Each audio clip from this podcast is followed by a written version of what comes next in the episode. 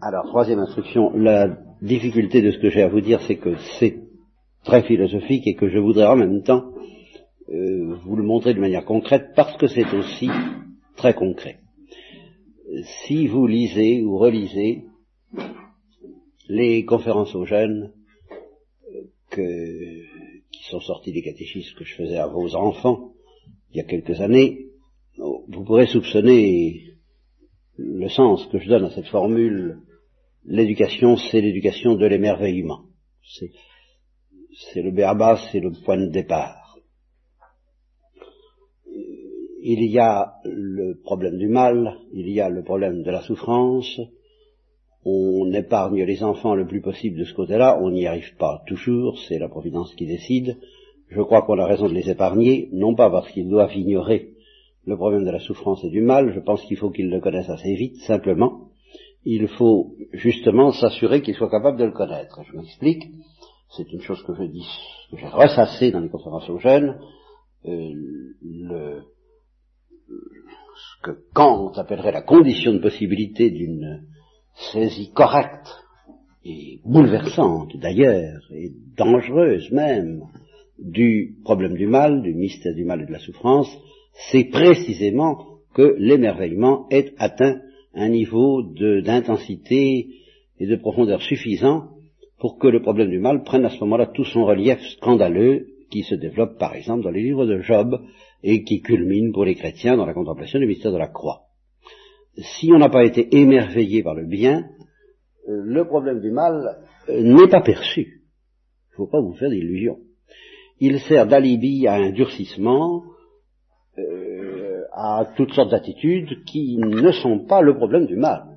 Soit quelqu'un qui n'est pas émerveillé par le bien, qui, donc qui n'a pas subi cette éducation, peut-être des hommes, en tout cas de l'Église et du Saint-Esprit, qui nous apprend à nous émerveiller par le bien, ne peut pas être correctement, profondément et correctement bouleversé par le problème du mal, et il, en souffrira, même s'il en souffre mal, beaucoup moins, beaucoup moins que ceux qui sont émerveillés par la splendeur du bien. Donc, laissons de côté le problème du mal, que les psychanalystes euh, refuseraient qu'on laisse de côté, puisque d'après eux, c'est la première chose que l'enfant découvre, c'est le mal, la souffrance, la frustration. Bon, je suis obligé de le contester, euh, je ne me lancerai pas dans la bagarre avec eux parce que c'est pas comme ça que j'ai envie de prendre la chose avec vous. Euh, mais euh, je crois justement qu'une éducation normale, et si elle ne l'est pas, eh bien Dieu y supplée, j'ai confiance, est faite pour inviter l'enfant dans la mesure où il est libre, bien entendu, donc je parle de l'éducation à partir du premier acte libre, et je laisse complètement de côté, provisoirement, parce que je ne peux pas tout dire, le problème tellement difficile de ce qu'on ne peut pas appeler à ce moment-là l'éducation, mais ce qu'il faut tout de même appeler, disons, le conditionnement de l'enfant avant ce premier acte libre, qui le prépare et qui est tellement difficile et mystérieux au point de vue doctrinal et au point de vue pratique.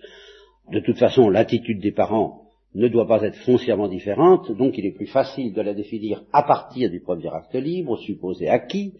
Eh bien, l'éducation qu'il faut lui offrir, c'est presque l'unique but, c'est d'apprendre à s'émerveiller ou, ce qui est exactement la même chose, à avoir soif, à désirer, à désirer comme il faut. Vous voyez donc, je ne situe pas la barre apparemment tellement haut. Il ne s'agit pas euh, d'apprendre à obéir avec ce que ça comporte de frustration et de renoncement, euh, au contraire, je dis, vous ne pourrez apprendre à obéir à un enfant d'une manière juste, équitable et salutaire, comme disent les préfaces, que si vous lui avez appris en même temps et d'abord à convoiter comme il faut, à désirer comme il faut, c'est-à-dire à désirer sur base, sur fond d'émerveillement. Sinon, bah, je ne dis pas qu'en tant que supérieur de la communauté, il ne faut pas quand même essayer d'obtenir qu'il obéisse, mais ce n'est pas l'obéissance que souhaite Dieu, ce n'est pas l'obéissance éducative que vous devez rechercher. Et en même temps, c'est extrêmement difficile. Alors là, pour des raisons où les psychanalystes ont peut-être quelque chose à nous apprendre, mais déjà les grands psychologues tels que Saint Augustin, qui nous dit qu'il n'y a rien de plus abominable qu'un enfant. Vous savez, sans illusion, l'esprit d'enfance, il y croit, mais l'esprit d'enfance chez les enfants, il n'y croit pas. Vous voyez, il ne pense pas du tout que les enfants ont l'esprit d'enfance. Alors là, il dit que ce sont d'abominables sacripants. C'est-à-dire que, c'est-à-dire que, ben oui, il a très bien compris que ce sont des êtres qui veulent être euh, des sorciers tout-puissants. vous, aurez affaire à ça comme matériel de départ.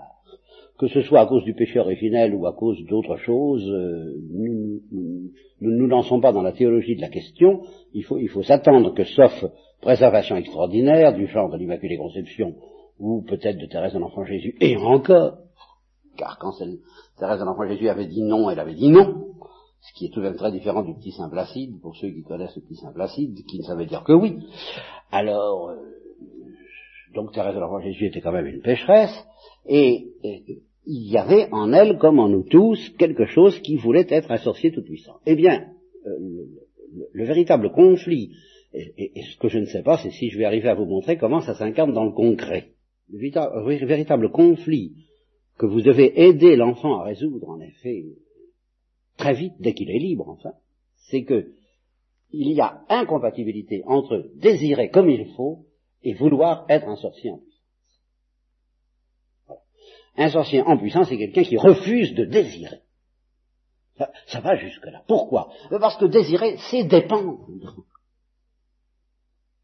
Et c'est dépendre d'une manière qui n'est pas nécessairement frustrante. La, frustration est un accident qui se produit dans la vie. Moi, je suis tout à fait d'accord. On ne peut pas éviter euh, la frustration. On ne peut pas tout le temps euh, avoir des, plaisirs. Euh, mais, prenons un exemple tout, bête. L'amitié, deux amis qui, qui, découvrent pour la première fois la saveur de l'amitié, ou même pendant qu'on y est, pourquoi pas, la saveur de l'amour.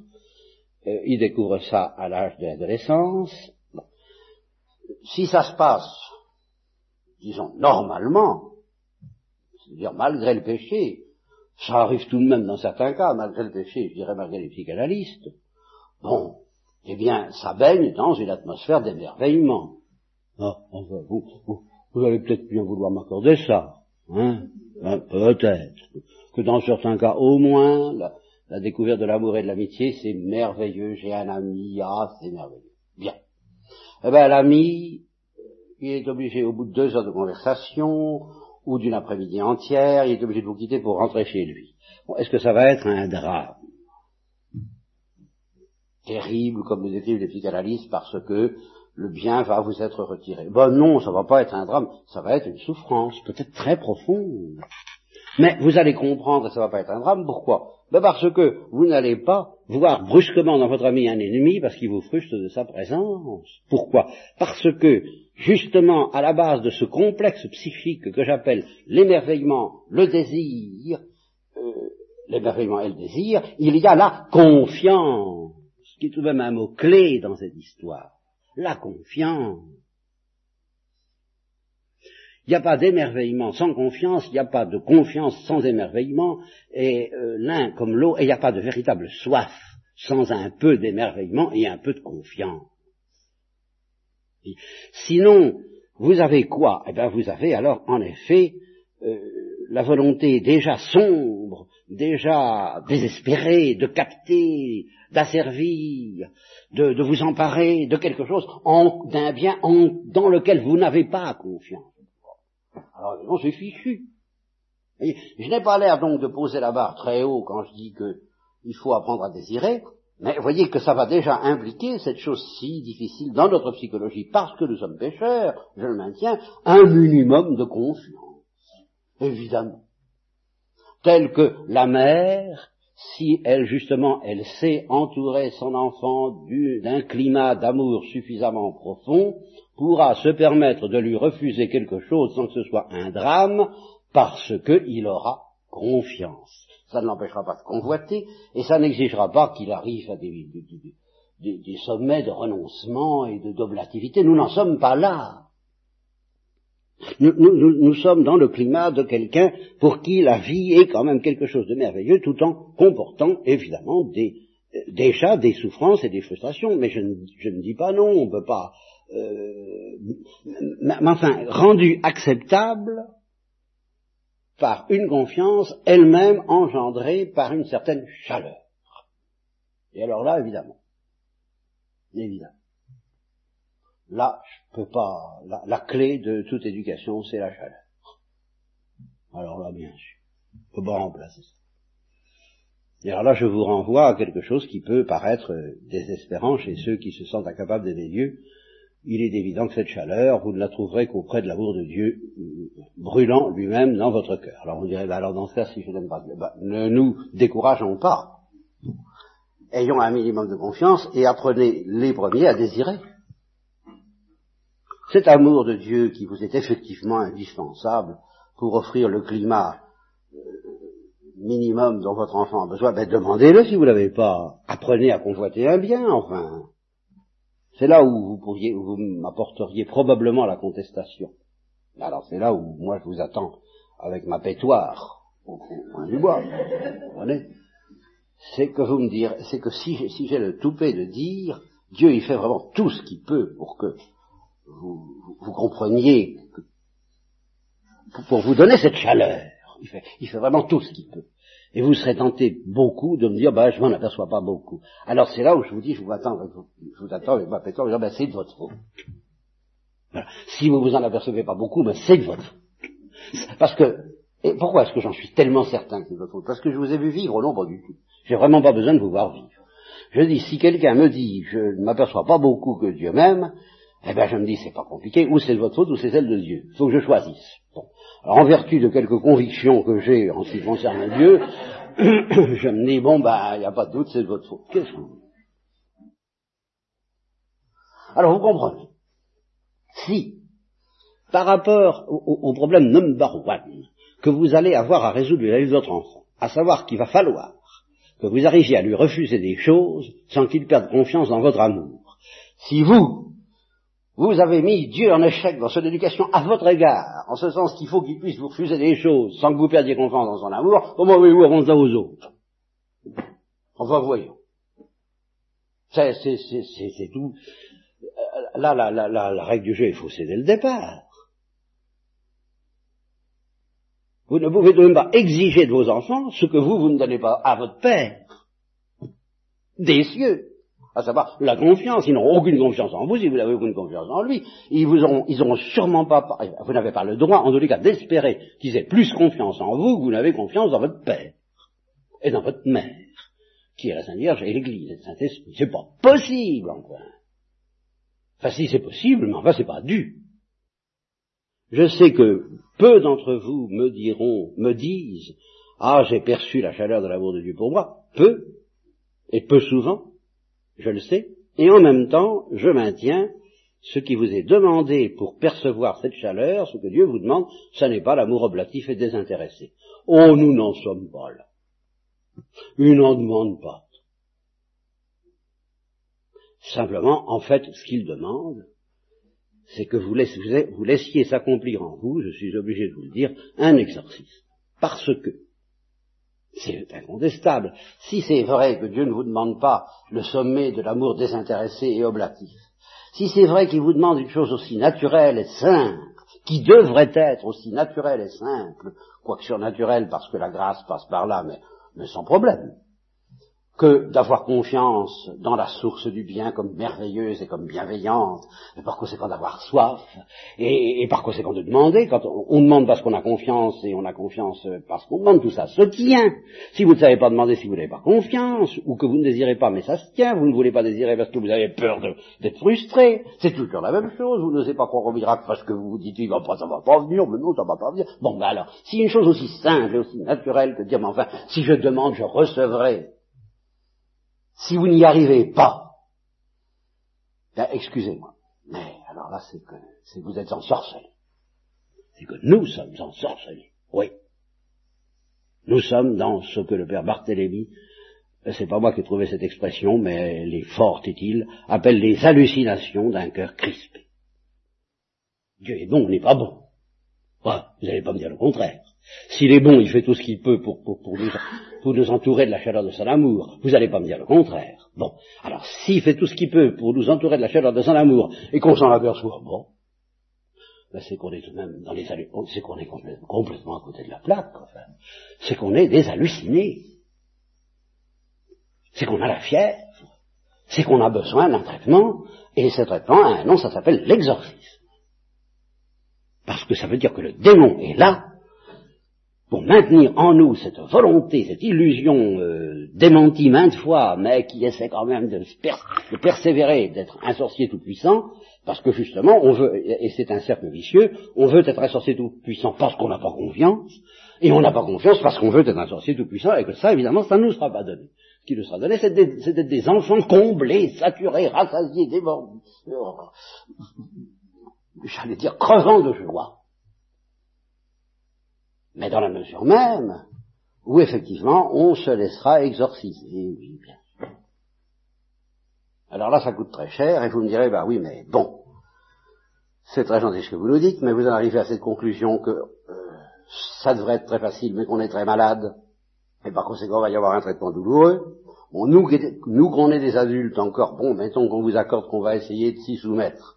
Mais alors nos enfants, si je vous suis bien, eux aussi ils sont ensorcelés, alors supposons qu'on y arrive, nous à notre tour, à offrir à nos enfants toute la chaleur que paraît-il, il paraît Dieu nous offre beaucoup de chaleur d'amour, on la sent pas très bien, mais pareil, pareil, c'est comme ça, très bien, d'accord. Bon, alors on va en faire autant, ils vont pas s'en apercevoir plus que nous, puisqu'ils sont ensorcelés. Alors, bien sûr, euh, malgré tout, je vais tout de même vous répondre quelque chose que c'est que si euh, quelquefois il y a des enfants très inquiétants, ça, ça arrive. Bon ben ceux-là, effectivement, ils méritent d'autant plus de soins, d'autant plus d'amour, d'autant plus de prières, d'autant plus d'exorcisme. Mais enfin, dans l'ensemble, au total, ils sont moins coriaces que vous. De sorte que la situation se retourne. Ils sont plus faciles à éduquer de cette façon qui consiste tout simplement à se laisser toucher par un amour avec un, de façon, non pas encore une fois à, à, à, renoncer, mais à désirer correctement. Bon, eh bien, si vous savez leur offrir cet amour-là, cette chaleur-là, comme convenablement, il y aura un exorcisme nécessaire, ça ne sera pas facile, il y aura un combat, mais enfin, au total, il sera moins dur que celui que vous, vous avez maintenant à subir pour percevoir la chaleur de l'amour de Dieu.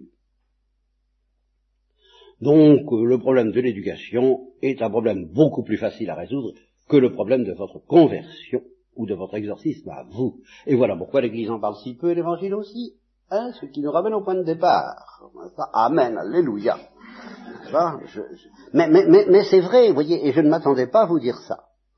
Je m'attendais plutôt à philosopher sur cette notion sur laquelle j'ai longuement philosophé déjà il y a des années à Nancy sur amare bonum, aimer le bien, c'est-à-dire convoiter le bien, et, comment c'est à la fois différent de l'amour oblatif et en même temps pas du tout opposé à l'amour oblatif, comment tout ça s'arrange très bien, dès que justement on ne cherche pas à annexer le bien, dès qu'on ne cherche pas à, à, le détruire pour en faire sa chose, qu'on le respecte en le convoitant, alors à ce moment-là, on est, on est, sur le chemin qui mène à l'oblation, même si on n'est pas encore dans l'oblation. Je pensais vous parler de ça. Mais effectivement, euh, j'ai été entraîné à dire, bah, dans le concret, pour pouvoir convoiter le bien, il faut être dans une attitude d'émerveillement et d'un minimum de confiance que ce bien est bienveillant. Euh, euh, évidemment. On ne peut pas convoiter une source si en même temps on la suspecte de ne pas nous aimer un peu. Si vous suspectez la source de ne pas vous aimer, alors vraiment vous aimer, qu'est-ce que vous ferez? Ben, vous, vous méfierez d'elle et en même temps vous essaierez de profiter d'en prendre euh, ce que vous pourrez en prendre. Et c'est la guerre. La guerre dont parlent les psychanalystes. Forcément. Donc je suis acculé à en venir à, la vraiment un pont aux âmes.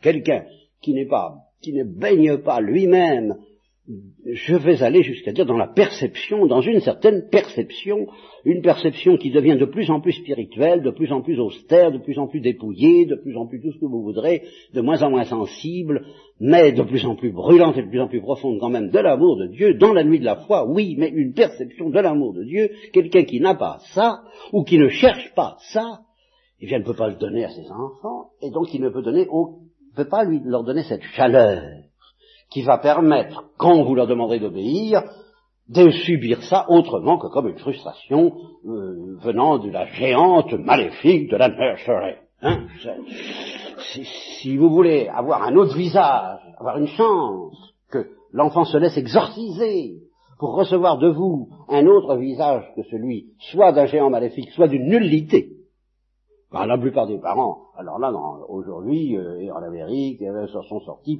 pour ne pas avoir l'air d'être des géants maléfiques, alors ils tiennent des nullités. Hein, ça, ils disparaissent, euh, tout simplement de la scène, n'importe quoi.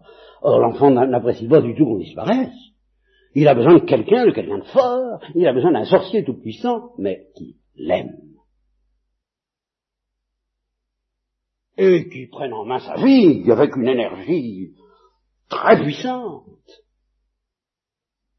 Mais justement, il faut faire accepter, avaler cette dépendance. Vous, comprenez, la dépendance, elle est inscrite dans la nature, c'est ce que disent les psychanalystes. Elle est inscrite dans la nature des choses. Il y a une dépendance biologique que vous ne pouvez pas empêcher.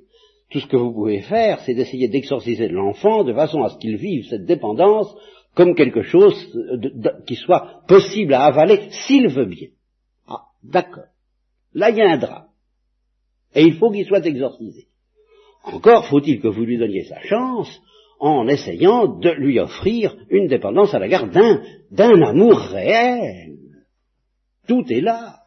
Et d'un amour qui ne plaisante pas, d'un amour qui ne le rate pas dans la mesure où il, veut rester un sorcier tout puissant.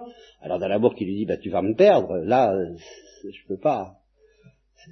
Ça, c'est à prendre ou à laisser, là si, tu veux qu'on dialogue, il faut que tu acceptes d'être à ta place. Bon, de cette dépendance, vous ne pouvez pas y échapper.